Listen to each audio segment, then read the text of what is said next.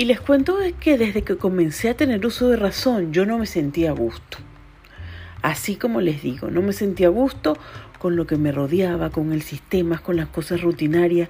Ir al colegio para mí incluso era un tema incómodo porque no me sentía cómoda entre mis compañeros de clase, veían que hacían cosas muy diferentes, era una, una niña callada en medio de todo, me costaba eh, actuar de hecho en actividades eh, en grupo, no podía, no me adaptaba a esas situaciones, me veía muy distinta, con mis hermanos ni se diga, éramos como agua y aceite, una cuestión así porque porque no sé si era la diferencia de edad, no sé, bueno, hoy en día sé que es otra cosa, pero en ese momento de mi vida crecí pues no, no sintiéndome a gusto con mi entorno familiar. Con mi mamá y mi papá, pues muchas cosas veía en ellos que, que yo decía, me, me hacía preguntas, mejor dicho, y no comprendía lo que pasaba. Me sentía excluida del entorno familiar. Así, tal, tal cual. Le juro que sentía que yo podía salir de allí solo con una pinza. Yo me observaba desde afuera porque era muy, muy pensante desde muy pequeña y no encontraba el parecido con nadie. me hacía aquella pregunta que yo creo que nos hacíamos, que nos decían, mira, tú cómo quieres adaptar, ¿no? Nos decían antes, bueno, yo misma me la hacía. Yo decía, ¿sería que yo no pertenezco a esto? Y yo me miraba y me veía en el espejo y decía, bueno, es que yo soy chinita y aquí no hay chino, y es que yo tengo el pelo así y el otro no lo tiene, y así me iba comparando como para buscarle una respuesta a tanta diferencia que yo veía. Lo cierto es que me sentía la oveja negra de la familia, yo me sentía eh, literalmente así, la oveja negra porque por más que intentaba, intentaba, no podía encajar con el sistema.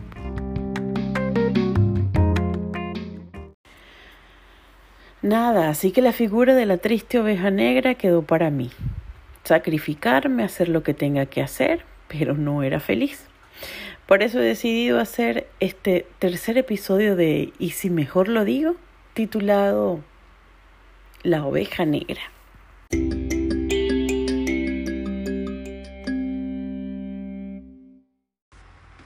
Les cuento que un día un amigo de mi hermano, casi eh, hermano nuestro, que iba frecuentemente a la casa y que parece ser que era el único que me, que me observaba y veía todo mi comportamiento y lo que yo sufría y lloraba. Bueno, me dijo, tendría yo como 12, 14 años más o menos. Él me dijo en esa oportunidad, Fabiana, ¿sabes qué? Revélate. Bueno, aquella frase me dio mi espanto, terror. Yo dije que si yo me revelo aquí, me van a regañar, me van a matar me pararán bolas hoy, pero, pero mañana, o sea, esto no, no voy a lograr nada. Mañana sigue la vida normal y, y bueno, va a ser mal visto. Lo que voy a hacer es que les voy a causar incomodidad y mejor voy a seguir con mi papel de oveja negra. Como les cuento, no conocía el término oveja negra. Pero bueno, a mí me llamaban que era la débil, que me hacía la víctima, que yo lo que quería era llamar la atención y así pues yo también me inventaba cosas en la cabeza cuando estoy segura que lo que debe haber hecho era, era ser yo misma, porque esa es la clave. Bueno, tanto hablar aquí como un loro y no les he dicho en qué consiste el término oveja negra.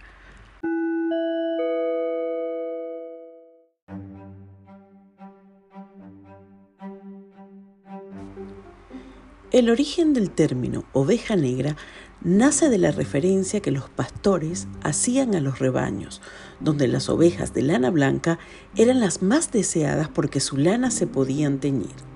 Las ovejas negras de la familia generalmente son despreciadas o no valoradas y por lo tanto se pueden sentir incomprendidas.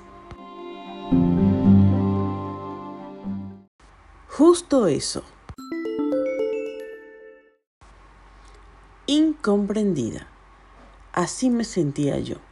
No conocía el término oveja negra, pero sí sentía que nadie me entendía. No sé si tú que me escuchas eres la oveja negra de tu familia o si me comprendes o no lo que estoy hablando, pero lo cierto es que las ovejas negras somos, somos como esas personas precisamente que venimos formadas o construidas por el mismo sistema o por las mismas familias a las que pertenecemos. Es como si fuéramos un jugador que encuentra su campo de entrenamiento en la propia familia y en el entorno que lo rodea. A muchas de las ovejas negras nos encanta el arte. ¿Saben por qué? Porque el arte es visto como algo fuera de lo normal, por lo general. O sea, si tú tienes un familiar que era ingeniero, ¿qué debería ser tú? Un ingeniero. Si tienes un doctor, debería ser doctor. Si tu papá es abogado, por decirte, por lo general, los hijos deben ser abogados. En cambio, nosotros no.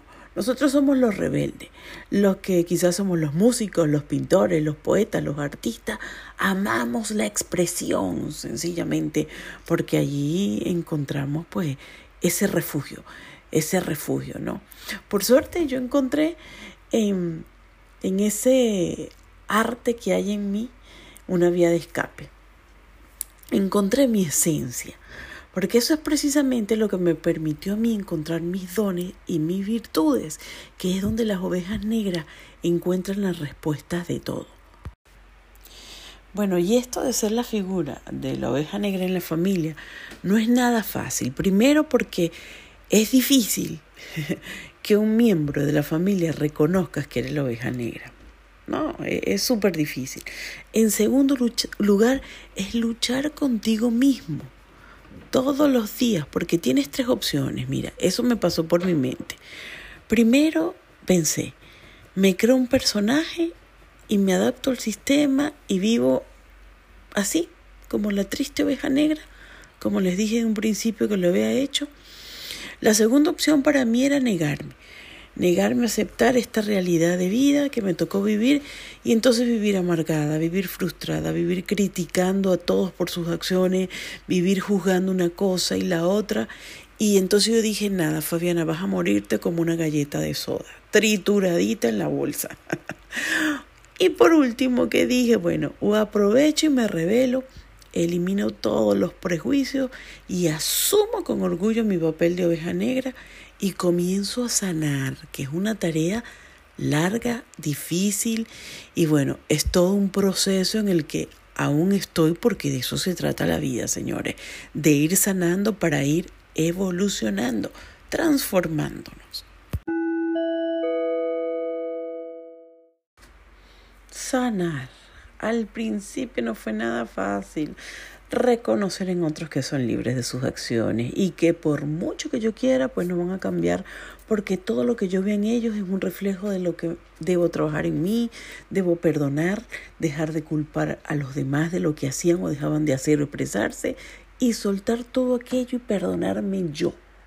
Imagínense ustedes todo ese proceso que tenemos que hacer. Perdonar la deslealtad, porque solo las ovejas negras comprenden, porque ese sí que es nuestro trabajo. Somos fieles y leales a la familia, aunque nos hayan traicionado, aunque nos hayan humillado, aunque estemos pelando bolas, ahí estamos eh, las ovejas negras para cualquier miembro de la familia. Y es que si las familias comprendieran que la rebeldía de un miembro es todo un reto para mejorar y evolucionar, patos al agua, todos caerían en esa piscina a nadar. Así se los digo.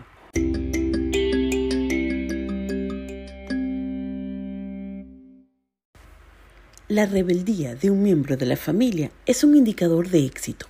La oveja negra busca la salida a los problemas, busca la integración, porque actúa responsablemente y con un propósito, sanar a todo el clan.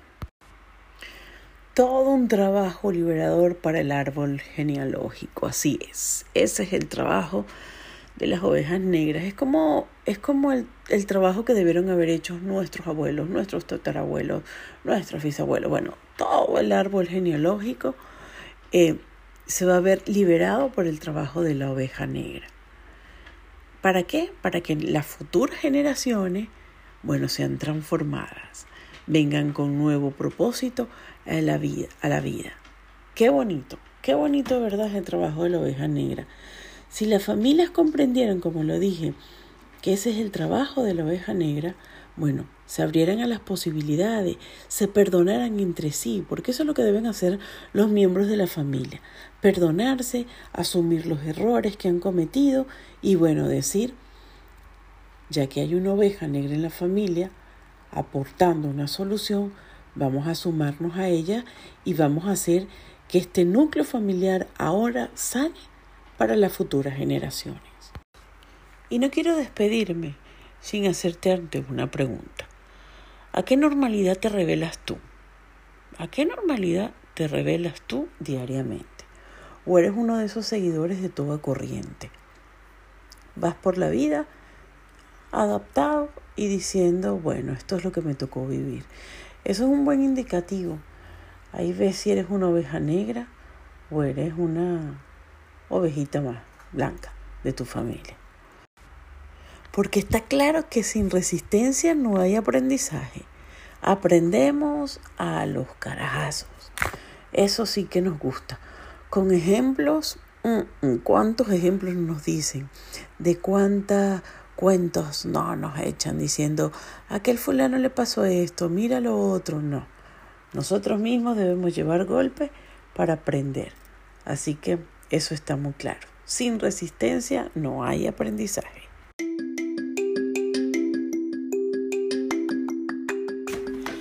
Bueno, y ya para resumir y llegando al final de este tercer episodio del podcast, eh, quiero decirles que, bueno, decidí, decidí eh, asumir mi papel dignamente, que lo mejor que me ha podido pasar es aprender a conocerme a mí misma. Es el mejor regalo que me ha podido dar aceptar el papel de ser la oveja negra, perdonarme, dejar de juzgar eh, de reconocer y de trabajar en mis dones y mis talentos. Eso ha sido maravilloso. Yo he logrado mi bienestar personal. Puedo decir que ahora tengo y vivo en paz y ahora pues puedo dominar mis sombras. Eso es muy importante. Además, aprendí a brillar con mi propia luz. Como dijo el sabio Sufí, si supieras lo que eres, no tendrías razones para tener miedo. Soy Fabiana Rat y este fue el tercer episodio de mi podcast. Y si mejor lo digo, si te gustó, compártelo. Si eres la oveja negra de tu familia, compártelo. Si conoces otra oveja negra, también compártelo para que no se sienta incomprendida y se revele. Te invito a seguirme en Instagram, estoy como arroba Fabiana Rat. Así que chao, nos escuchamos en el siguiente episodio. Y ya sabes, estamos en Spotify y Anchor.